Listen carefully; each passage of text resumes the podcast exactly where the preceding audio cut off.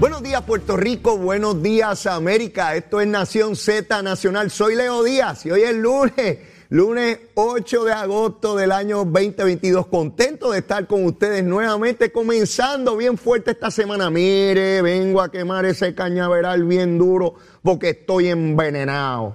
Pero mire, antes de eso vamos a los titulares con Carla Cristina.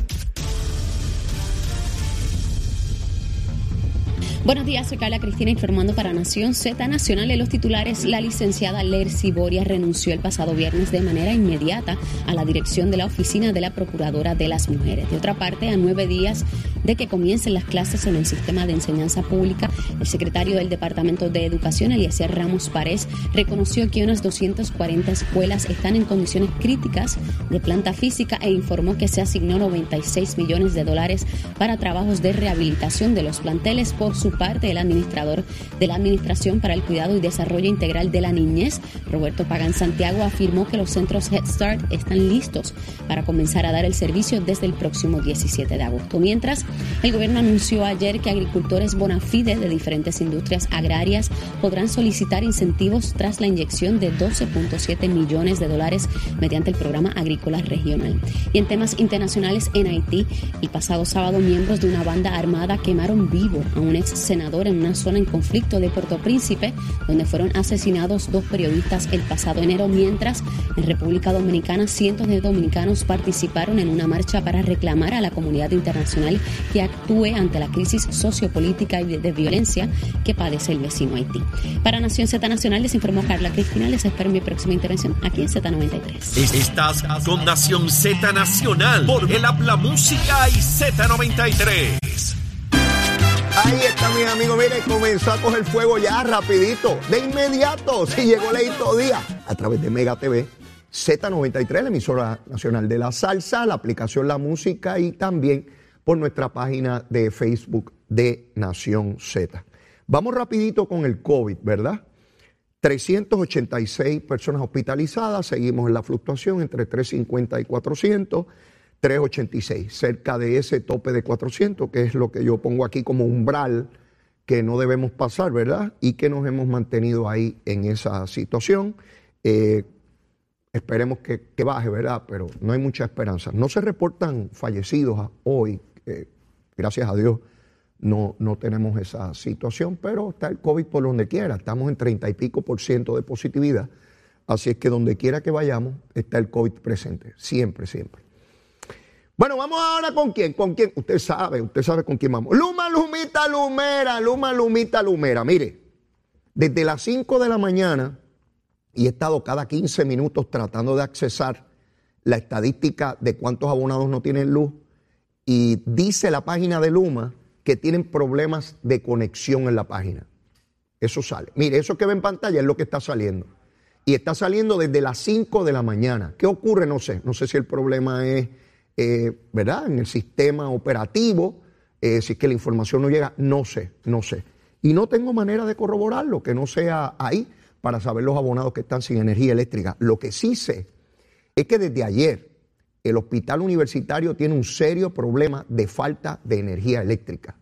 Dice el licenciado Mata, que es el administrador, que por fluctuaciones en el voltaje, los generadores, o sea, las plantas esas que tienen allí para cuando se va la luz, fallaron y por tanto no tienen la capacidad de producir la energía necesaria para tener todo el hospital funcionando. Y donde único hay energía en las zonas comunes, en los pasillos. Eh, pero ciertamente esto pone en una situación muy peligrosa a un hospital, ¿verdad? Eh, de ordinario, los hospitales tienen unos sistemas de reserva eh, unas plantas para precisamente evitar cualquier situación como esta de falta de energía. Han estado trabajando, la información que me dan hasta este momento es que la gente de Luma esperaba porque se arreglaran los generadores para entonces ellos entrar a operar. Yo voy a hacer un esfuerzo a lo largo, ¿verdad? en el camino del programa, a ver si puedo contactar al licenciado Mata de forma que nos dé la última información sobre este asunto. Yo siempre les digo a los jefes de agencia, igual que les reclamo a Luma, es importante la información importantísima, en este caso vital, estamos hablando de personas que están en un hospital. Por tanto, el pueblo de Puerto Rico, particularmente los que tienen pacientes allí o familiares trabajando, deben saber cuándo se espera que se restablezca el servicio. No podemos dejar que eh, la gente especule como es natural, como especularía yo también, si no tengo la información, pues cada cual va a asumir una posición distinta y eso crea confusión. Así es que eh, por eso es que quiero comunicarme con el licenciado Mata y debería haber un proceso mediante el cual cada cierto tiempo se emita información de cómo van los trabajos. Por ejemplo, yo quisiera saber si durante toda la noche se estuvo trabajando en este asunto. Para mí eso es importante, porque no puede ser que a las 7 o las 8 de la noche eh, eh, dejaran de, trabajar sobre este asunto, ¿verdad? y, esperaran a, a la madrugada. Yo no lo sé, a lo mejor trabajaron, pero fíjense, tengo que entrar a especular porque no lo sé y debería haber continuamente información fluyendo sobre dónde estamos. El generador tal tiene este problema, hay que buscar esta pieza, eh, Luma está haciendo esto, lo otro, porque si no, cada cual va a hacer un reclamo legítimo ¿ah? sobre por qué rayo todavía no tiene energía el hospital universitario. Todos sabemos que esas fallas van a continuar, por más que gritemos y protestemos, lo cierto es que el sistema está colapsado y yo sé que hay gente que le revienta que yo lo diga, pero esa es la verdad, porque así está el, sistema. Y, yo no vengo aquí a decir embuste, sencillo. Les vengo a decir lo, que pasa, nos guste, no nos guste, nos alegre, nos entristezca, lo que sea, pero siempre con la verdad. Así que vamos a ver si eh, a las ocho y media o quizás un poco más tarde consigo al, licenciado Mata, que siempre está disponible para, para proveer la, la información que es tan necesaria. Ahora voy con otro tema. Miren, ayer el Partido Nuevo Progresista, el PNP, realizaba procesos de competencia de primaria en varios municipios para escoger sus nuevos presidentes. ¿A qué me refiero? Municipios donde el, candidato alcalde del PNP perdió en la pasada elección el reglamento del partido provee para que haya un proceso de reorganización y se abra a competencia de las personas que quieran ser presidentes y eventualmente candidatos a alcaldes de esos municipios que se perdieron. Es el mismo procedimiento que utiliza el Partido Popular, donde perdió, se reorganiza y viene un nuevo presidente o presidenta. Ayer, como les dije, se realizó ese proceso en varios municipios, entre ellos Sidra, en el municipio de Sidra. Y allí eh, yo no sé si decir sorpresa, ¿verdad? Porque yo no, me debería sorprender nada ya a estas alturas del juego y de la vida. Pero yo no podía creer. Oscar Santamaría, ustedes saben quién es Oscar Santamaría, que se declaró culpable. No que lo encontraron culpable, que él se declaró culpable mediante este procedimiento donde acude a la Fiscalía Federal y allí llegan a los acuerdos correspondientes. Todavía no ha sido sentenciado, pero ya se declaró culpable. Este señor estaba en los alrededores de uno de los lugares de votación, saludando allí a la gente como si nada, como si nada. Yo me pregunto qué enfermedad tiene en la cabeza y qué fresco y descarado de llegar a un proceso de reorganización de un partido político que él avergonzó con actividad de corrupción, con uno de los esquemas más asquerosos que ha habido en la historia de Puerto Rico, donde llevamos 5, 6, 7, 8, 9 alcaldes, yo no sé cuántos ya, PNP y populares, porque él se asoció con uno del de la brea, uno con la basura y el otro con la brea, y le daban billetes en cantidad alcalde, 8 mil a uno, 4 mil al otro, 5 mil a aquel, al de Aguabuena del Partido Popular le siguieron pagando después que, dejó la alcaldía, como si fuera una pensión. Al, al, de Guainabo, al de Cataño, al de Guayama, al de Trujillo Alto. Mire, ya yo no sé ni, ni cuántos son. Un montón de pájaros ahí. Y este señor llega allí frescamente, usted lo ve riéndose y saludando a la gente, abrazando. Yo no sé cómo se le permite, yo no sé cómo la gente allí no le dice, mire, lárguese de aquí. ¿Cómo usted se atreve a venir aquí? Yo me pregunto por qué fue allí. y ya empieza a salir información. Uno de sus empleados corriendo dentro de la primaria a vicepresidente. Sí. ¿Qué es? Que quiere acomodar a alguien. Ahora yo le digo a los PNP de Sidra y los que se molesten conmigo, me importa un pepino. Me importa un pepino. Basta ya. Eso le puede costar hasta las elecciones al PNP. Yo le pregunto a los PNP de Sidra, a los de Sidra, si ustedes saben, si Oscar Santa María tiene un testaferro allí, que lo está ubicando a ver cómo lo pone políticamente, a ver si logra seguir robando. Les pregunto, como él no puede ir de frente, a ver si tiene un PNP allí corrupto para hacer traqueteo. Pregunto yo eso a los PNP de Sidra. Sí, basta ya. Basta ya. Un movimiento político, ideológico, tratando de buscar la igualdad y estos condenados ratones metiéndose por donde quiera. Ya cansa eso. Cansa. Y es tan descarado que va físicamente allí a saludar. Ahí está en una foto con Pichi Torres Zamora. Pichi llegaba al lugar y a saludarlo.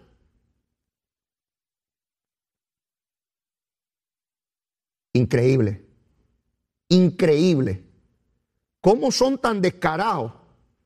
Porque ni siquiera tienen un gesto de, de, de caramba, de vergüenza mínima. De, no es que no viva, ya se declaró culpable, enfrentará la ley y toda la cosa, y pues fantástico. Falló, no es la pena de muerte, yo no estoy abogando por la pena de muerte, yo no estoy abogando porque lo tiren al mar, yo estoy abogando porque tenga un mínimo de vergüenza. Y no se meta a un proceso político del movimiento político y del partido que él avergonzó, él con sus actuaciones y que no me digan lo que ya me han dicho varias veces, ya me cansé de eso. Anda diciendo por ahí que el culpable fue el cano. El, culpable no es el cano, el culpable fuiste tú, Oscar Santa María, que eras el que daba los billetes. Deja de estar hablando estupideces. No, que, que fue el cano el que me choteó. Claro, pero tú no eras un ladrón. Y pensar que lo conocí cuando llegó a la legislatura, pesaba 80 libras mojado y parecía inofensivo con la vocecita. Bien, bien, bien, bien. Y mira dónde llegó. Y tiene el descaro de llegar allí ayer en un proceso donde electores serios van allí a depositar la confianza en hombres y mujeres que de buena fe aspiran para traer decencia con una aspiración de aportar al municipio del cual son parte. ¿Y con qué cara van a ir a ese pueblo ahora? Busquen bien para que no cojan una pela en el 2024 en Sidra. Busquen bien, busquen bien que no tengan ratones. Quemen el cañaveral, quémenlo. Es mejor perder si hay un corrupto allí que ganar con un corrupto allí. Es mejor perder. Y sé que tienen que haber PNP rabiosos conmigo. Lo lamento. Lo lamento. Basta ya. Basta ya tanta gente, miles, miles, miles trabajando duro, gente que se levantó ayer al amanecer para ser funcionarios de colegio, gente seria, que van allí a, contar la voluntad del pueblo, personas que, salieron de sus casas a emitir un voto y este pájaro metido allí, descaradamente saludando como si nada. No pasa nada, aquí estoy yo. Vamos a darnos un abrazo, arriba la palma de la estadidad. No, no, no, no, no. Tiene que haber una actuación firme y decidida. Y después no se pregunten por qué miles de electores le quitan los votos a los partidos mayoritarios. No se pregunten esa tontería. No se lo pregunten. Se cansan. Se hastían de ver una barbaridad como esa. De un individuo que no debe llegar nunca a un proceso donde haya un partido político. Jamás. Tiene derecho a votar en elecciones generales, fantástico, como cualquier ciudadano. Hasta los confinados votan en Puerto Rico, no importa el delito que hayan cometido. Pero verlo allí con su cara fresca saludando. Ah, porque tiene un amigote que lo está metiendo en la estructura allí en el PNP. Chequeen bien los PNP de Sidra. En guerra avisada no muere gente, o por lo menos mueren menos. Después no estén llorando Sí, no estén llorando, ay Dios mío, hemos perdido después que hemos trabajado tanto. El alcalde de Sidra Popular, todo lo que tiene que decir es, tengan cuidado con esos paros, miren dónde vienen otra vez, y ya ganó la elección. ¿Es así? ¿Me equivoco o estoy medio loco yo? El que está bien es Santa María estaré mal yo. No, no, no, mi hermano. Es duro. La cantidad de llamadas que yo recibí ayer en la tarde, usted, no se puede imaginar. La cantidad de comunicaciones, mensajes, llamadas. Leo, pero ¿qué es esto? ¿Qué es esto? Me enviaban fotos por todas partes del individuo allí, besando y abrazando. Usted está en campaña, seguro, a ver si monta otro esquema. No el de frente con testaferro. No, no, no, basta ya. Basta ya. Tiene que haber voluntad. No puede ser como el Partido Popular que tenía el de Trujillo Alto cobrando allí sin ir a trabajar y cobrando y cobrando meses sin trabajar. Y el liderato del Partido Popular, ay, no sabemos, nadie lo ha llamado, no lo consiguen.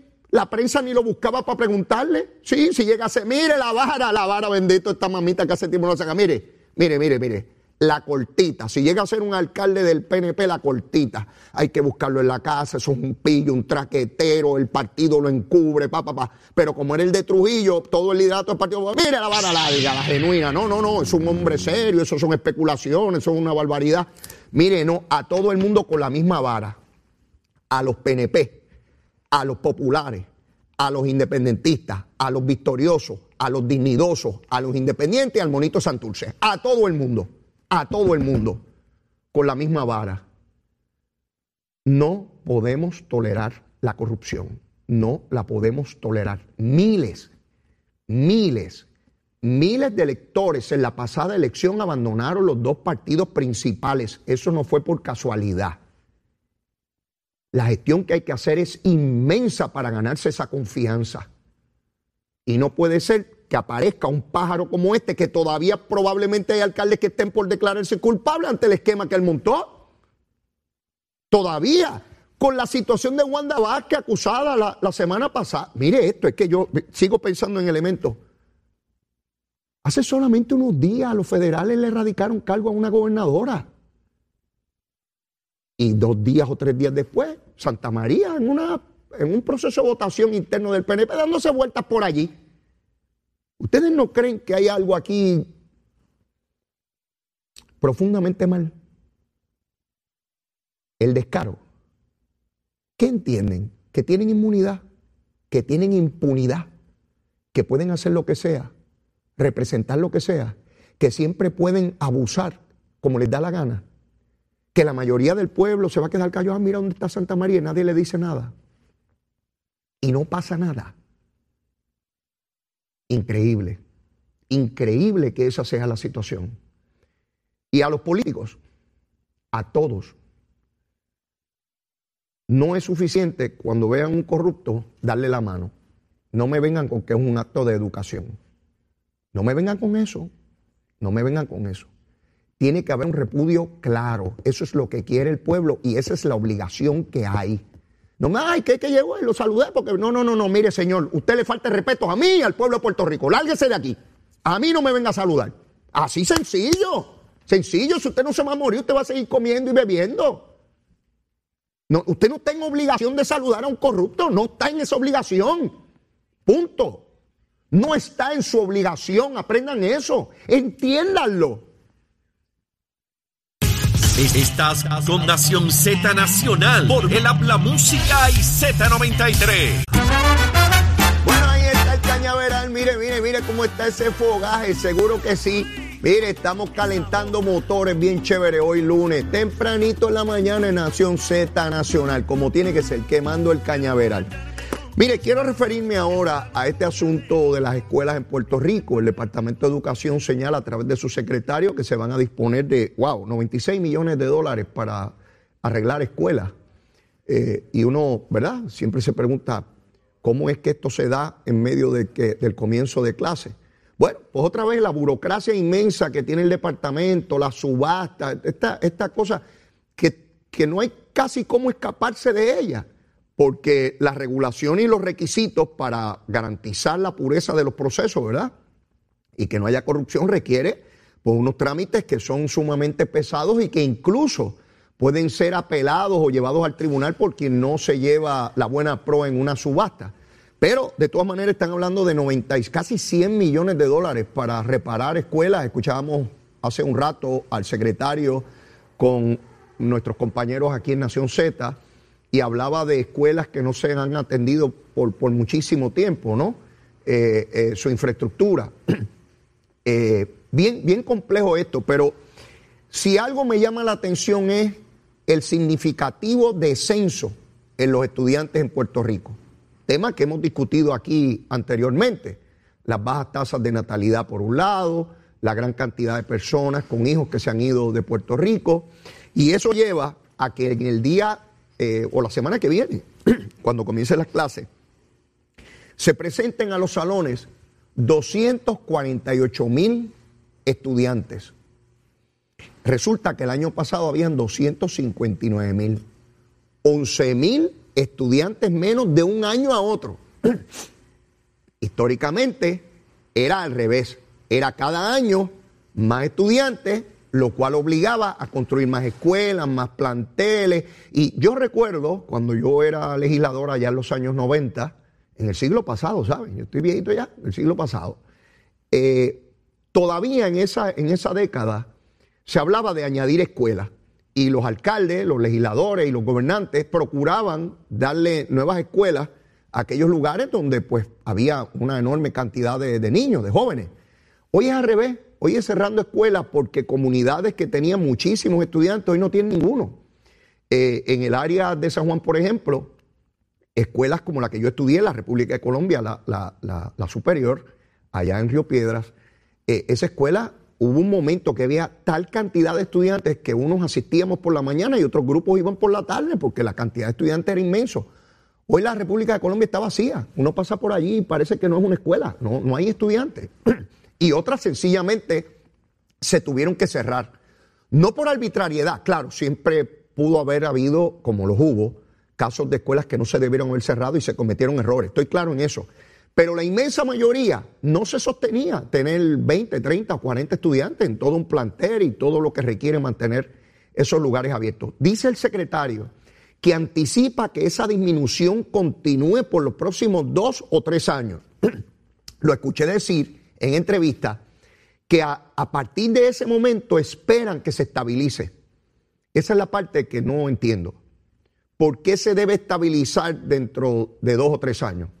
Alguna explicación él tiene, obviamente, pero no, no entraron en ese detalle y en algún momento pues quisiera que estuviera con nosotros acá en el programa y nos diera detalle de qué indicadores, quiénes le asesoran a él y le han dicho que en dos o tres años se puede estabilizar esto.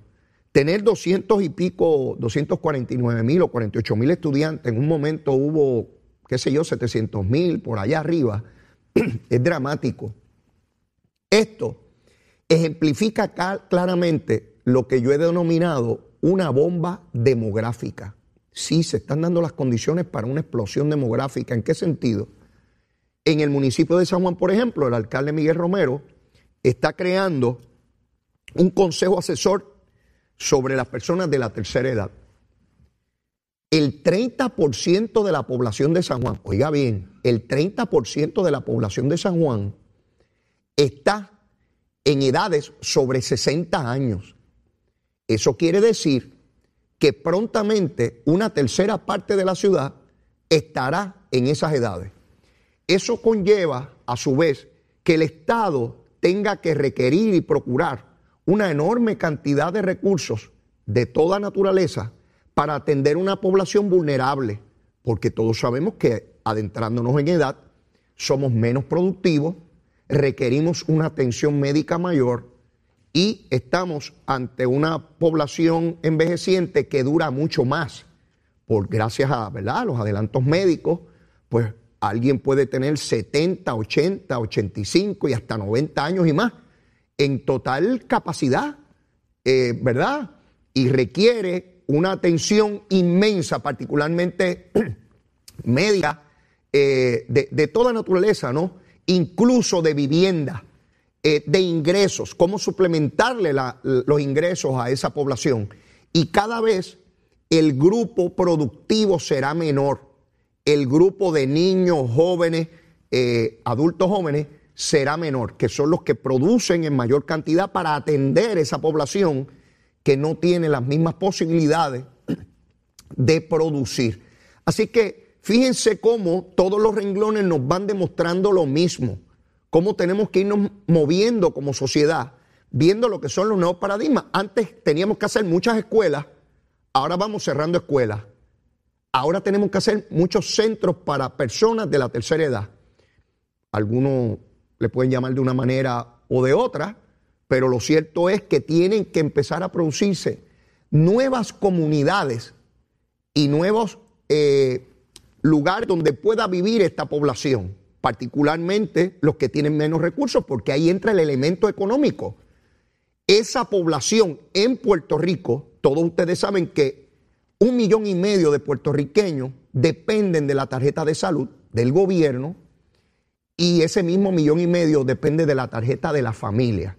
Quiere decir que la proporción mayor de personas que van a llegar a la tercera edad son personas de escasos recursos económicos. Eso implica que el Estado se tiene que hacer cargo de esa población. Por eso le llamo una bomba demográfica para la cual pienso que como sociedad no estamos preparados, ni siquiera pensamos en eso. No, no, no, está eh, eh, ahí claramente. Y fíjense cómo ya el municipio de San Juan tiene que ir preparándose, porque su población envejece aceleradamente y no tiene eh, lo que necesita para, proveerlo. Hay que planificar, hay que estar en, adelanto a esas condiciones. Así que ya ustedes ven, 11 mil estudiantes menos, el año que viene probablemente una cantidad similar, menor o mayor, ¿verdad? De, de estudiantes en el sistema y un sistema donde por otra parte uno se pregunta, pero y entonces todos esos millones y millones que llegan al sistema, bueno, muchos de ellos hay que destinarlos al pago de las pensiones de los maestros. Así que eh, eh, los sistemas colapsaron de pensiones para poderle garantizar esas pensiones a una población que dio lo mejor de sí para, para nuestra sociedad bajo el entendido y el Estado de Derecho de que se le garantizaba una pensión, pues para no poner en precario a esa población y, hacerlo peor, porque entonces entraríamos en una crisis todavía mayor. Tenemos que tomar dinero del departamento para pagar esas pensiones eh, a, esos servidores públicos que trabajaron en, su inmensa mayoría más de tres décadas eh, en el sistema. Así que ahí está el problema, ahí está el reto enorme que tenemos como sociedad y tenemos que procurar más y mejores alternativas para esa población y particularmente para nuestro sistema escolar, que ahí hay otro elemento. Estamos logrando lo que queremos en términos de la calidad del estudiante y de lo que puede producir al final del camino, de poder tener la capacidad de producir en la sociedad de manera independiente y no depender del Estado. Pues una pregunta inmensa, ¿verdad? Ciertamente no estamos ahí, no estamos ahí. Por el contrario, eh, tenemos que repasar qué se hace con este sistema centralizado del cual se habla, se habla tanto. Mire, quiero, quiero tocar un tema eh, de carácter internacional que me preocupa enormemente, lo que está pasando en Nicaragua. Es insólito cómo están cerrando las iglesias. No dejan entrar a los templos a los líderes religiosos de la iglesia católica. Están expulsando monjas y yo no veo, ¿verdad? Yo no veo la reacción del Vaticano que debería haber hacia esto. Esto es serio. Muy cerca de aquí, en Centroamérica, cerrando iglesias, no dejando, mire, las fotos que he visto de policías armados con armas largas, no dejando entrar a sacerdotes a sus templos. Es una cosa insólita cierran los canales de televisión, de radio, meten preso a los opositores políticos, agreden a la población, eh, eh, van contra la iglesia. Pero ¿qué más tiene que pasar antes de que el Vaticano se exprese con relación a este asunto tan serio? Yo no, no me explico, he visto algunos, ¿verdad?, religiosos ya de la región del Caribe hacer el llamado a, lo que está ocurriendo en Nicaragua, pero no veo incluso de los países hermanos no veo la indignación, no, no la veo. Es como si, como si todo eso fuera normal, no hay ningún problema.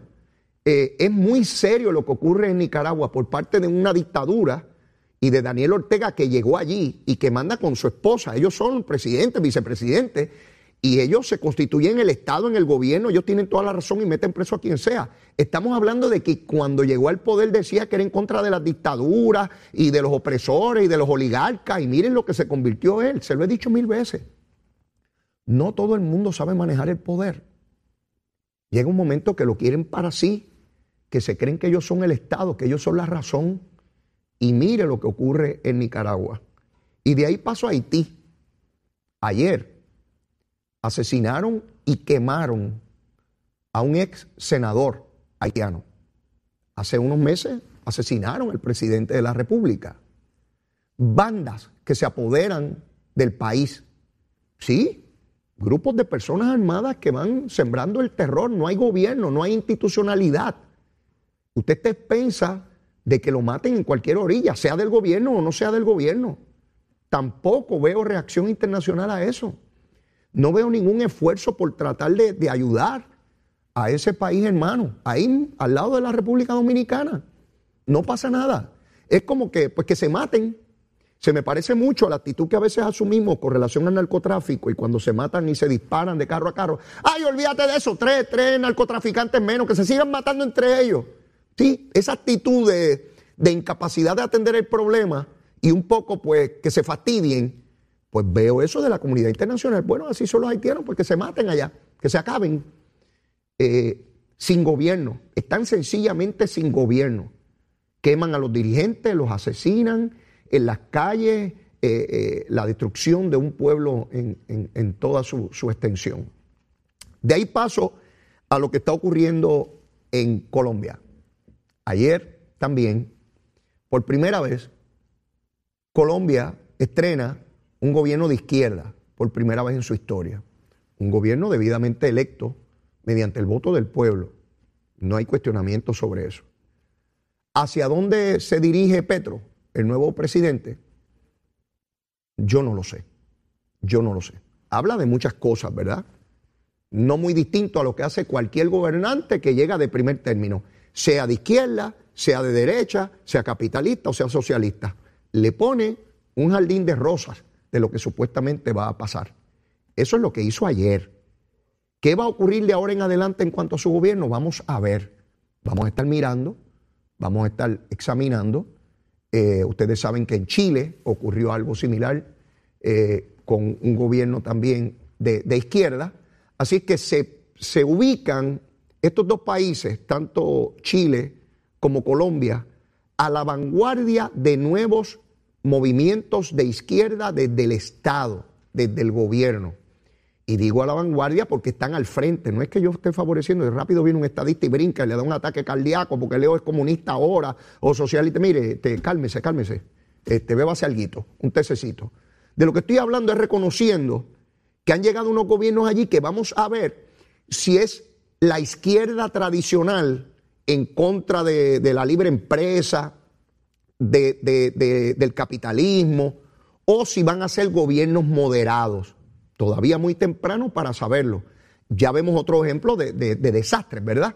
Eh, pero no necesariamente tiene que ser así, ¿verdad? Yo no, tengo manera tampoco de anticipar qué va a ocurrir en esos países, eh, pero está ahí esos gobiernos, vamos a ver si se van aliando a gobiernos también de corte este, dictatorial, como es el de Nicaragua, como es el de Cuba, como lo que está ocurriendo en Venezuela, o si toman distancia de eso, ¿verdad? Porque si tomaran distancia y logran convertirse en gobiernos realmente de centro y no de izquierda, entonces podrían tener posibilidades de revalidar, ¿verdad? Con, el voto del pueblo. Creo que tener Wilfredo, Wilfredo Martínez. tenemos a Wilfredo Martínez, quise eh, eh, tener alguna comunicación con eh, los administradores del centro médico para que nos digan qué es lo que está ocurriendo. así que la persona que está en línea, saludo, adelante, buen día. Saludos, buenos días, Leo. ¿Con quién me comunico? Con, el, eh, con Wilfredo Martínez, director de Ambiente de Cuidado de la, de la institución. Perfecto. Un placer tenerte con nosotros y gracias por la oportunidad que nos brinda. Básicamente lo que queremos saber es cuál es la situación ahora mismo con relación a la energía eléctrica en el hospital universitario. Sí, básicamente en el día de ayer, a eso de las 3 y 35 de la tarde, hubo una interrupción de energía eh, de Luma, ¿no? Eh, y nuestros generadores en ese momento no, no funcionaron como, como debieron. Este, durante todo el día de ayer hubo varias interrupciones, generadores habían estado funcionando. Eh, ese evento en particular fue cuando los generadores fallaron. Eh, inmediatamente nosotros nos comunicamos con Luma para que se restableciera el sistema lo antes posible, eh, cosa que ellos respondieron. No obstante, pues cuando regresa la energía, regresó con muy bajo voltaje. Eso pues me permitió a mí entonces energizar la ah, parcialmente. Eh, simultáneo a eso, pues hemos estado entonces lidiando con el asunto de identificar qué fue lo que ocurrió con los generadores. Este, incluso tuvimos que traer técnicos especializados del manufacturero de los mismos. Eh, que fue un sistema bastante robusto, eh, relativamente nuevo eh, e importante, y pues lograron identificar que había sido un, una pieza de ambos generadores que se llama Varistor, que es algún tipo de, de surge protector que normalmente protege el generador de, de, de cualquier anomalía de energía. Eh, eh, pero para estar claro, a esta hora en que usted y yo estamos hablando, ¿ya está restablecido el- el- el- la energía eléctrica en el hospital o no? No, cuando el humano comunica que ya identificó su falla, eh, que, lo que causaba el, bajo voltaje, no- nos indica que necesitaban sacar el hospital del sistema, entendiendo que teníamos que apagar el hospital. Como simultáneamente teníamos nuestro problema generador, solicitamos tiempo adicional para poder hacer los planes de contingencia, eh, implementar todo lo que garantizará la seguridad de nuestros pacientes, para entonces interrumpir eh, de manera controlada, luego de nuestras reuniones, eh, el sistema de energía eléctrica del hospital. Déjeme, Actualmente- de- de- déjeme, déjeme ir por parte a ver si yo entendí bien. Empezó un problema de voltaje en el hospital. Sí. Se supone que los generadores trabajaran, pero tienen un, un- un equipo allí, una pieza, que es un protector que falló. ¿Estoy en lo correcto? Sí.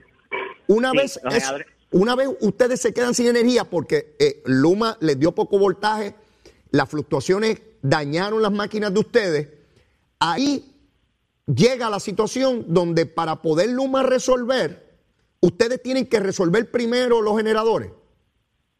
¿O no? Esa sería la opción ideal, eh, resolver el asunto de los generadores, pero eh, luego de haber evaluado todas las opciones que teníamos, tanto con el manufacturero de los generadores como con Luma, eh, la opción más inmediata Ajá. y real para Ajá. resolver el asunto era eh, des- desenergizando el hospital y permitiendo a la Luma trabajar su avería lo más antes posible. ¿Pero qué, qué es eso? ¿Quitarle toda la energía al hospital? Eso es lo que usted me dice. Li- Literalmente, este, nosotros hacemos un sinnúmero de reuniones para garantizar que todo, eh, la seguridad de todo el mundo eh, se trabaja junto con el Pero, personal pero le, médico. le- le- le pregunto, si quitan toda la energía del hospital, ¿hay que sacar los pacientes de allí o no?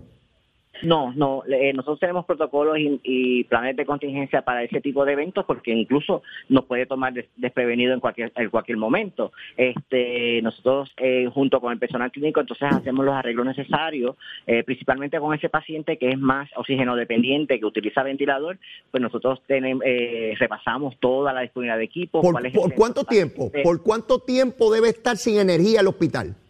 Bueno, Luma me, me solicitó tres horas. Eh, yo, por experiencia, puedo decir que eh, este tipo de, de reparaciones tienden, la, la gente tiende a ser un poco conservadora, ¿no? Eh, por cualquier eventualidad, pero nosotros nos preparamos para tres horas, tres horas y media. Incluso hicimos gestiones para alquilar un generador a la mayor brevedad posible en caso de que eh, surja algún evento que no podemos controlar. Pero ¿cu- ¿cuándo se supone que se dé ese apagón total para que Luma repare? Esta, ¿En la mañana Ya- de hoy? Ya, eh, ya se, ya el apagón se, se, se realizó. Estamos en este momento ya esperando que Luma termine su reparación. Ok. Y cuando usted me dice que van a alquilar un generador, ¿por qué no alquilaron ese generador ayer? Bueno, es que este evento ocurrió a eso de las 3 y 30 de la, de la tarde.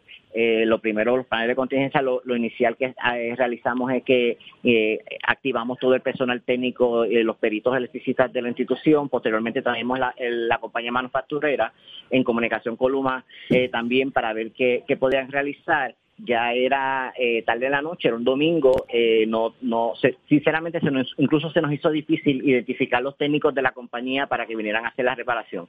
Eh, Eh, o sea que durante la noche no trabajaron so- sobre el evento.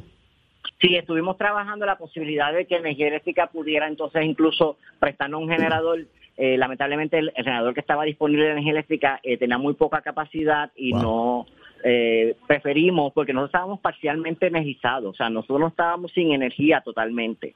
estábamos parcialmente energizados. En, las zonas comunes, las fotos que yo vi en las áreas comunes de pasillo y eso era donde había energía.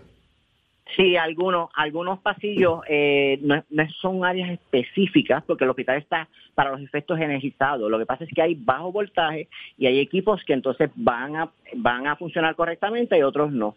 Eh, ya así que funciona más o menos la energía aquí en la institución. Gracias por eh, eh, darnos la última información. Esperemos que Luma pueda resolver esto a la brevedad posible y que salgamos de esta eh, difícil situación rápidamente. Muchas gracias, muchas gracias por la información. Muchas gracias a usted. Bueno, mis amigos, y, y ya tenemos al licenciado Cristian Sobrino aquí en el estudio. Viene a quemar el cañaveral, pero ya usted sabe cómo se trata esto. Llévatela, chero.